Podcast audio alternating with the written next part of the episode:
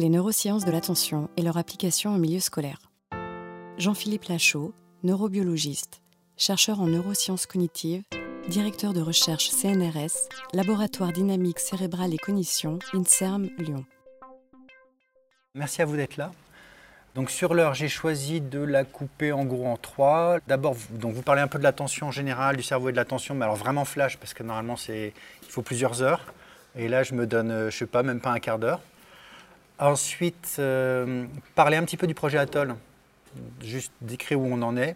Et puis, comme euh, dans la dernière partie de l'après-midi, vous avez bossé sur les outils, j'ai essayé de condenser toute l'information dont vous pourriez avoir besoin pour comprendre ces outils et pourquoi on les met en place.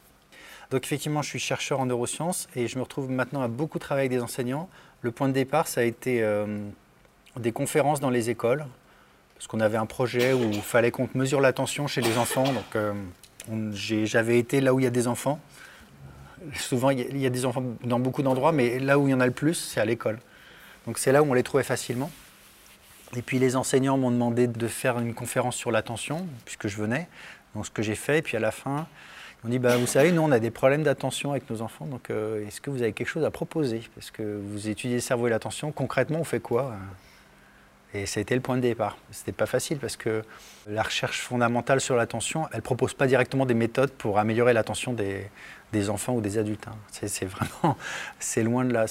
Les spécialistes de l'attention, généralement, ils travaillent sur euh, les mécanismes neuronaux pour euh, dévier son attention spatiale visuelle de 3 degrés vers la droite.